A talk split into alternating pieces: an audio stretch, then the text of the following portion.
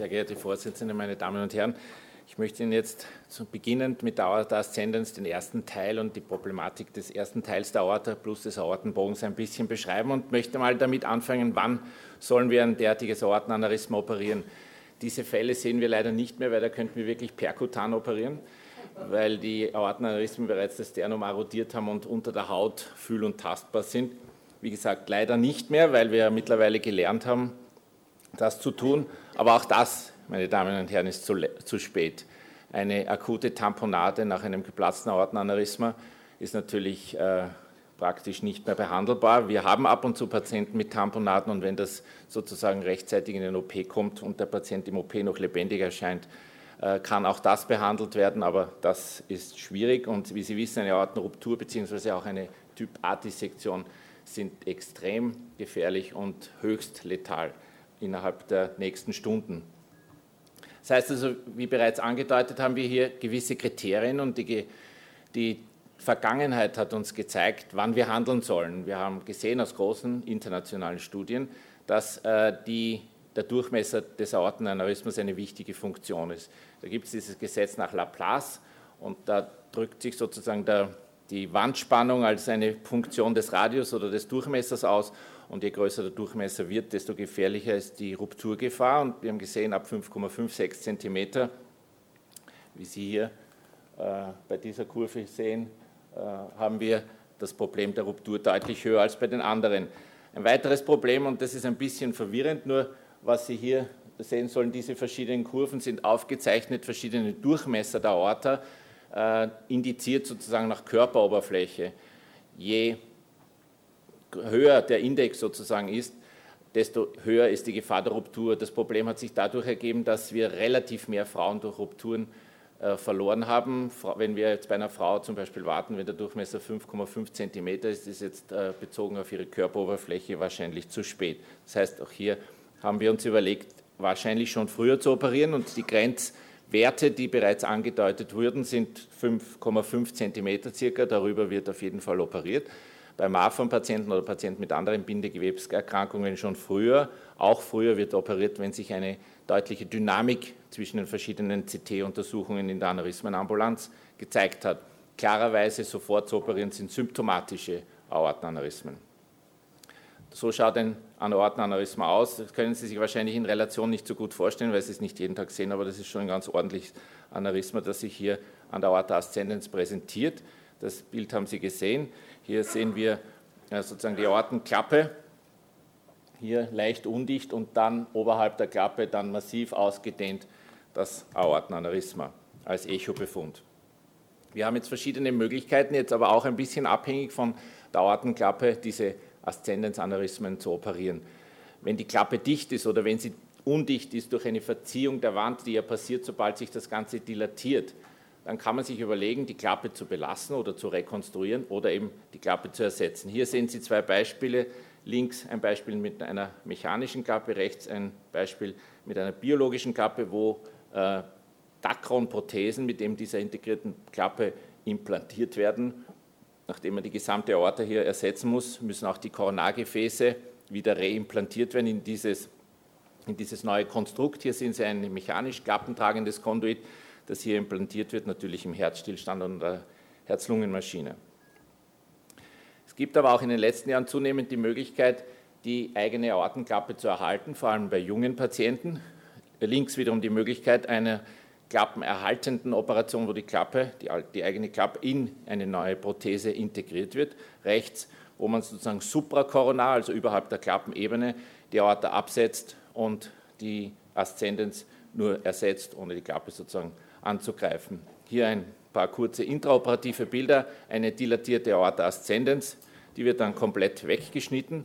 Überbleiben nur mehr die Klappenreste, beziehungsweise die Klappe hier und ausgeschnitten die Koronarostien, all Teile der Aortenwand. Dann wird diese Klappe integriert in einen neuen Dacron-Graft, sozusagen als Neo-Aorta, und die Koronargefäße werden dann nach, von außen hin in diese neuen Koronarostien, die hier geschnitten werden müssen, reimplantiert. Also relativ aufwendige Operation, aber mittlerweile, wie Sie hier sehen, mit ganz guten Ergebnissen. Die gestrichelte Linie repräsentiert die Ergebnisse über die Zeit von klappenrekonstruierenden, also klappenerhaltenden Operationen gegenüber äh, Operationen mit einem Komplettersatz der gesamten Klappe und Aorta ascendens. Sie sehen einen leichten Vorteil der klappenerhaltenden Operationen links in Bezug auf Überleben, rechts einen leichten Nachteil der klappenerhaltenden Operationen in Bezug auf Wiedereingriffe, also nach neuerliche Notwendigkeit eventuell eines Eingriffes in Bezug auf zum Beispiel Aorteninsuffizienz, die trotzdem dann irgendwann auftreten kann. Ein Problem natürlich auch, wenn wir grenzwertig dilatierte Aortenwurzeln sehen bei einem Patienten, der einen Aortenklappenersatz braucht. Da gibt es zunehmend die Tendenz, einer grenzwertigen Dilatation auch anzugehen, weil sich gezeigt hat, dass sowohl nach Aortenklappenersatz die Gefahr einer Aortendissektion nach einer Operation relativ groß ist, dass äh, diese Patienten dann ein paar Jahre später trotzdem zur Operation kommen müssen, weil sich die Dilatation weiter fortsetzt. Das heißt also, im Bereich von 4 bis 5 Zentimeter denken wir hier bereits an einen Aortenklappen, eine Aorta Ascendensersatz zusätzlich zum Aortenklappenersatz. Die andere Option, die sich ergibt, ist ein sogenanntes Wrapping der Aorta, wo die Aorta entweder mit natürlichem oder aber auch Dacron-Gewebe ummantelt wird. Und auch hier gibt es in verschiedenen Langzeit internationalen Studien ganz, Studien ganz gute Ergebnisse. Hier sehen Sie, wenn Sie unterschiedlich gegenüberstellen, einen Patienten durchgehend äh, äh, gezeichnet, Aortenklappenersatz gegenüber Patienten mit einem Aortenwurzelersatz, gibt sich natürlich aufgrund der größeren Komplexität der Operation anfangs, nachdem sie sozusagen aus dem Krankenhaus sind und die ersten 30 Tage überlebt haben, doch über die Jahre dann ein deutlich besseres Ergebnis für die Patienten, wo die gesamte Aszendenz inklusive der Klappe ersetzt wurde, weil eben die Dilatation dann sozusagen gestoppt ist und das nicht mehr schlechter werden kann. Größeres Problem technischerseits und auch interdisziplinär ergibt sich dann, wenn auch zusätzlich zur Aszendenz der Aortenbogen involviert ist. Wie Sie wissen, aus dem Aortenbogen gehen Äste ab, die sowohl das Gehirn als auch die, Arm, die Arme versorgen. Vor allem das Gehirn ist hier unser großes Problem, weil sobald Sie im Aortenbogen operieren, müssen Sie Blut weg haben, Blut leer sein.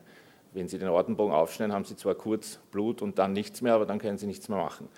Das heißt also, wir müssen die Zirkulation irgendwie aus diesem Bereich rauskriegen. Das können wir nur, indem wir früher einen hypothermen Kreislaufstillstand haben. Das haben wir so, sozusagen so hingekriegt, wie als wenn jemand in ein eiskaltes Wasser reinfliegt und dann eben abkühlt. Wir haben die Patienten bis 18 Grad abgekühlt und dann den Kreislauf abgestellt.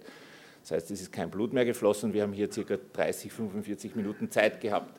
Es waren dann großartige Probleme, vor allem mit der Gerinnung und mit den anderen Organen, das haben wir jetzt insofern umgangen, indem wir relativ aggressiv hier neue Maßnahmen gesetzt haben. Wir kühlen nur mehr ab bis 25, 28 Grad, perfundieren das Gehirn selektiv und haben sonstige Maßnahmen auch zur Gehirnprotektion getroffen. Äh, wir können auch das mittlerweile ganz gut messen mit Infrarotspektroskopie und sehen, ob die Durchblutung des Gehirns adäquat ist oder nicht. Können dann eben die eine äh, Karotis über die Axillaris rechts perfundieren oder auch dann selektiv beim Aortenbogen, der geöffnet wurde, auch die linke Karotis äh, perfundieren und sozusagen das Gehirn äh, künstlich perfundieren und am Leben erhalten. Was wir da machen können, ist eben relativ gemütlich unter keinem Zeitdruck mehr die Aorta ascendens, Aortenbogen ersetzen und eventuell auch noch Eingriffe in der Deszendenz durchführen. Das Ganze kann man mit sogenannten Elephant Trunk, Trunk Technik durchführen. Äh, man muss sich das so vorstellen, indem man eben den Aortenbogen mit, einem, mit einer Gefäßprothese ersetzt und einen Teil dieser Gefäßprothese frei in die Deszendenz hängen lässt. Das war sozusagen die alte Methode und man hat in diese Gefäßprothese ganz früher zweizeitig dann noch von lateral die Deszendenz ersetzt, indem man an die angedockt hat Heute sind wir ein bisschen fortschrittlich und eben interdisziplinär und unsere radiologischen Kollegen können jetzt von unten an diese Gefäßprothesen andocken oder, was unsere neueste Entwicklung ist, und hier war Martin Grabenwöger äh, maßgeblich beteiligt in der Entwicklung eines Frozen Elephant Trunks. Hier hat man sich die Erfahrungen sowohl der Chirurgie als auch der interventionellen Radiologie zunutze gemacht und hat eine integrierte Prothese geschaffen, die sowohl einen Prothesenanteil als auch einen Stentanteil hat. Prothesenanteil wird in den Arcus äh, implantiert. Die Prothese wird nach unten in die Deszendenz gesteckt und dann kann man ebenfalls vom Peripher hier anschließen. Warum tun wir das? Es hat sich ja gezeigt in verschiedenen Studien nach Typ B-Dissektion, dass es keinen Unterschied im Überleben gibt, wenn der Bogen betroffen ist oder wenn der Bogen nicht betroffen ist. Warum stecken wir dann Prothesen hinunter und machen den Eingriff weiter? Es hat sich nämlich schon gezeigt, bei einer äh, Dissektion und einem darauffolgenden Dilatation, wenn das falsche Lumen, und bei einer Dissektion gibt es zwei Lumen, das wahre und das falsche, wenn sich das falsche Lumen weiter perfundiert und außerdem die Aorta über 5 cm dilatiert ist, ist das Überleben, wie Sie in den Kurven C und D, vor allem aber in D sehen, massiv reduziert. Das heißt, sobald wir diese Entität haben, ist Handlungsbedarf. Außerdem hat sich gezeigt, wenn die Aorta nach Dissektionen überhaupt im Bereich des Aortenbogens massiv dilatiert, verglichen gegenüber Patienten, die nicht nahe dem Aortenbogen, sondern weiter downstream sind, gibt es auch massive Erhöhung der Rupturen oder auch der Dissektionen. Also auch hier besteht Handlungsbedarf. Das, so schaut es dann aus, wenn wir die Ascendens ersetzen, den Bogen ersetzen und in die Descendens einen Standgraft, wie Sie am linken Bild dann sehen, hinunterstecken. Und dieser Standgraft wurde dann vom Kollegen Mertikian von unten angedockt mit einem weiteren Standgraft interventionell und so wurde die gesamte Ascendens, Bogen und Descendens ausgeschaltet und das Aneurysma ist hiermit nicht mehr perfundiert. Weiters gibt es natürlich Patienten, die das nicht aushalten, eine so komplexe Operation die wir dann sozusagen am schlagenden Herzen ohne Herz-Lungen-Maschine angehen. Und um zum Beispiel einen Ortenbogen zu standen, haben Sie das Problem, dass Sie, wenn Sie das standen, gesamten Ortenbogen-Äste exkludiert sind. Das heißt, wir müssen also zunächst extra anatomisch von der Aszendenz auf alle Ortenbogenäste, wie Sie hier rechts sehen, Grafts nähen und dann kann der Ortenbogen gestentet werden und das Aneurysma so ausgeschaltet werden. So schaut das dann im Angiogramm aus im, im Descendenzbogen Stand vom Bogen gehen keine Äste mehr ab, aber die Äste ist sozusagen dann von der Aszendenz von uns gemacht. Das ist die Zukunftsvision der Radiologen und das wird irgendwann passieren, dass die Standkraft dann mit fenestrierten Branch äh, Stands von dem Aortenbogen auch rein interventionell behoben werden können. Kurz zu den Ergebnissen.